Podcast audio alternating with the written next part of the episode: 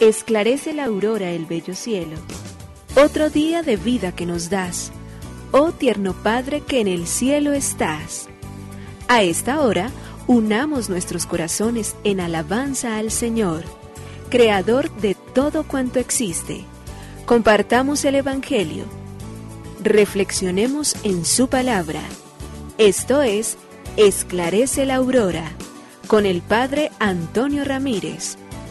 Bienvenidos.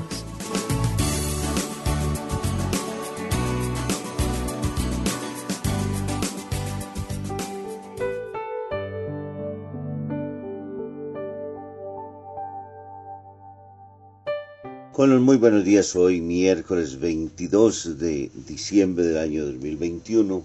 Nos levantamos hoy nuevamente agradecidísimos con el Señor para decir justamente entonces que necesitamos de su presencia, que cada día experimentamos más la soledad, la resequedad, el egoísmo, la envidia, la maldad, la violencia, crecida y multiplicada por miles, que solo su paz, su ternura, su misericordia, su cercanía nos arranca de los lazos de la muerte, del mal, de la violencia, de todo aquello que destruye y daña a este ser que Él mismo ha querido crear para que sea feliz sobre esta tierra. Su encarnación bendita y poderosa hace entonces que nuestra vida pueda todos los días levantarse animada con el deseo de que ya llega el príncipe de la paz.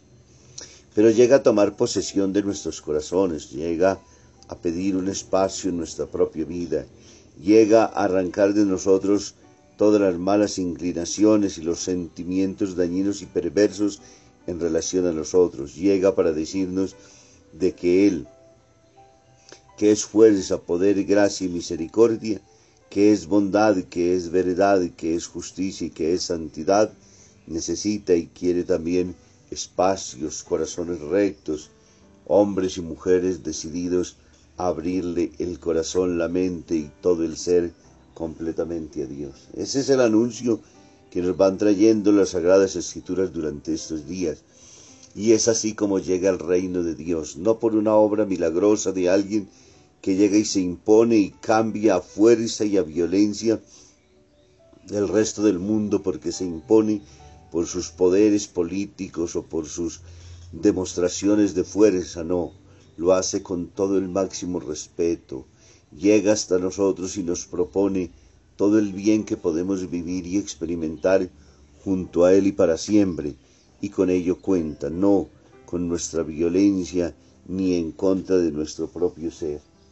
Es paciente, misericordioso, escucha, espera, está a la puerta hasta que se le abra eso no lo hemos comprendido de Dios y a veces nos enojamos frente a Él, le exigimos y le pedimos, muchas veces hasta le gritamos del por qué no se apiada de nosotros y Él podría volver, además de su voz, sus ojos, todo su ser para decirnos, estoy aquí, espero a que tú abras para poder entrar, para poder entonces compartir contigo, para poder vivir en el don y en la gracia que yo traigo. Por ello hoy te decimos gracias, Creador del universo. Nos unimos a la Iglesia Universal que ora. Esclarece la aurora el bello cielo, otro día de vida que nos das. Gracias a Dios, Creador del universo, oh tierno Padre que en el cielo estás. Nuestras voces unimos al concierto que el universo eleva ya en tu honor. Desde la tierra al cielo más profundo, tierno Padre magnífico Hacedor, conserva nuestras almas sin pecado, a nuestro cuerpo da fuerza y salud, y nuestra mente ilumina piadoso con un rayo benéfico de luz. Por nuestra amada patria suplicamos, por la iglesia elevamos oración, por nuestros amados padres y familia, siempre dichosos los hagas tú, Señor. En tu santo nombre, comenzamos este día de vida que nos das haz que lo acabemos santamente, oh Padre nuestro que en el cielo estás.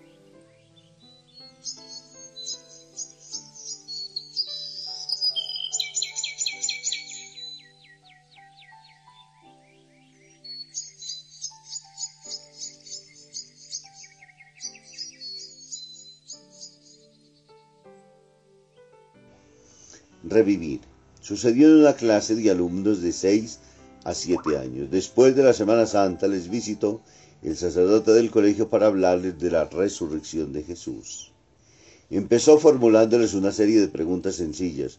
¿Dónde nació Jesús? ¿Dónde vivió de joven? ¿Dónde murió? Hasta ahí sin dificultad. Al final venía la pregunta capciosa y la pregunta con trampa. ¿Dónde está enterrado?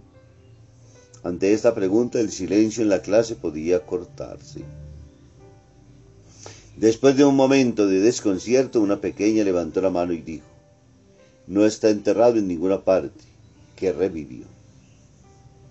No revivió, sino que resucitó, que es muy distinto, nos enseñan a nosotros las Sagradas Escrituras, ya que revivir es volver a la vida que se tenía antes de la muerte, como lo hizo Lázaro, con los mismos problemas, con las mismas dificultades, con las mismas limitaciones, con todo lo que comporta ese vivir y las penurias y las fatigas humanas a las cuales hay que asumir.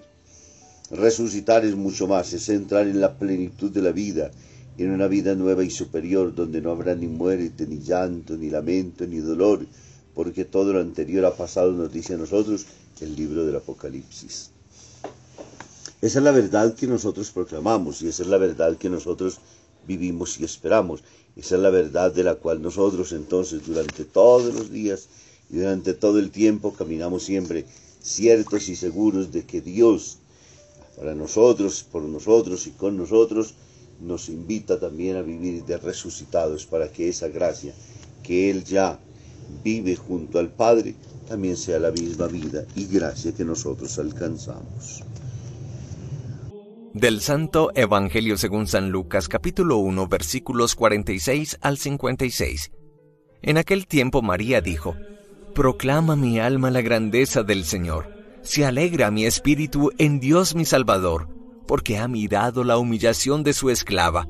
Desde ahora me felicitarán todas las generaciones, porque el poderoso ha hecho obras grandes por mí. Su nombre es santo y su misericordia llega a sus fieles de generación en generación. Él hace proezas con su brazo, dispersa a los soberbios de corazón, derriba del trono a los poderosos y enaltece a los humildes. A los hambrientos los colma de bienes y a los ricos los despide vacíos. Auxilia a Israel su siervo, acordándose de la misericordia, como lo había prometido a nuestros padres, en favor de Abraham y su descendencia por siempre. María se quedó con Isabel unos tres meses y después volvió a su casa. Palabra del Señor. Gloria a ti, Señor Jesús. El Evangelio de Lucas en el capítulo 1, versículos del 46 al 56. María ahora ante todos esos maravillosos milagros, obras extraordinarias que Dios ha realizado en su vida, entonces proclama el Magnífica. Una oración bellísima que nosotros entonamos todos los días al atardecer, los religiosos cuando celebramos las vísperas, orando por todo el mundo, por la Iglesia universal, y entonces en nosotros también se hace cántico como en la persona de María. El cántico es ante todo una bendición y una gracia lo que canta María es básicamente la misericordia del Señor, que es fuente de gozo y de alegría para todos aquellos que son humildes y que lo acogen con corazón fiel. No es jamás entendido como una acción de reivindicación frente a los poderosos y frente a los enemigos, que se vuelve una venganza con la cual Dios pone a los ricos y a los poderosos contra la pared, jamás. Aquí se canta es que la misericordia llega a sus fieles de generación en generación. En el tiempo, Dios no deja nunca de saciar al ser humano y de bendecirlo con su gracia constantemente. Y ahí porque su misericordia llega a sus fieles durante todas las generaciones, para decir entonces que no solamente un grupo ha sido beneficiario del don de Dios, sino que en el tiempo todos lo somos todos nosotros caminamos precisamente en la medida en que ponemos en Él los ojos, en la medida en que Él mismo obra también cosas grandes en nuestro favor, como lo ha hecho en María, donde se ha derramado totalmente la misericordia en su amado Hijo Jesucristo. La misericordia de Dios lo trastorna todo, mucho más que el poder, porque levanta a los humildes, porque sacia a los hambrientos, porque llena de dignidad, de alegría a los que han caído, a los humildes, a los pobres, aquellos que el Papa Francisco utiliza siempre el término descartados, es decir, que la sociedad desecha, que la sociedad abandona, de aquellos que parece que no tuvieran absolutamente quien se doliera ni se compadeciera de ellos, de quienes lejos de esa luz encuentran solamente oscuridades y tristezas, pero Jesús, Dios se acuerda, y por eso esa misericordia hace que los corazones soberbios se abajen. Dios no se venga absolutamente de nadie, pero hace justamente entonces que nos choquemos contra esa pared del orgullo, de la prepotencia, del sentirnos superiores a los demás, del creer que tenemos derecho humillar, a aplastar, a pensar que somos porque de pronto tenemos algún bien de más o una capacidad intelectiva en un momento determinado. Entonces, con ello lo que nos muestra es que nadie puede sentirse totalmente a salvo de nada, porque cualquier cosa puede suceder. Y por ello tenemos que tener siempre la acción humilde. Por ello, Dios lo primero que manifiesta a través de esas situaciones es la necesidad que tenemos todos, absolutamente todos, de convertirnos siempre, de dejar que su luz, su gracia, ilumine nuestra vida y nos haga encontrar a nosotros entonces la fuerza bendita y poderosa de la cual nos dice, poderosos no, humildes, fieles y servidores, no dominadores, sino hermanos entre nosotros, no gente que humilla y que se venga frente a nosotros, sino misericordia, perdón, indulgencia, siempre cercanía, siempre en favor de los demás. Pidámosle al Señor que esta gracia que María proclama se convierta también para nosotros en dicha y en alegría y pidámosle que nos dé la humildad suficiente para vivir siempre pendientes de Él y obrar como Él mismo nos pide, que nosotros sepamos ser siempre hermanos los unos de los otros.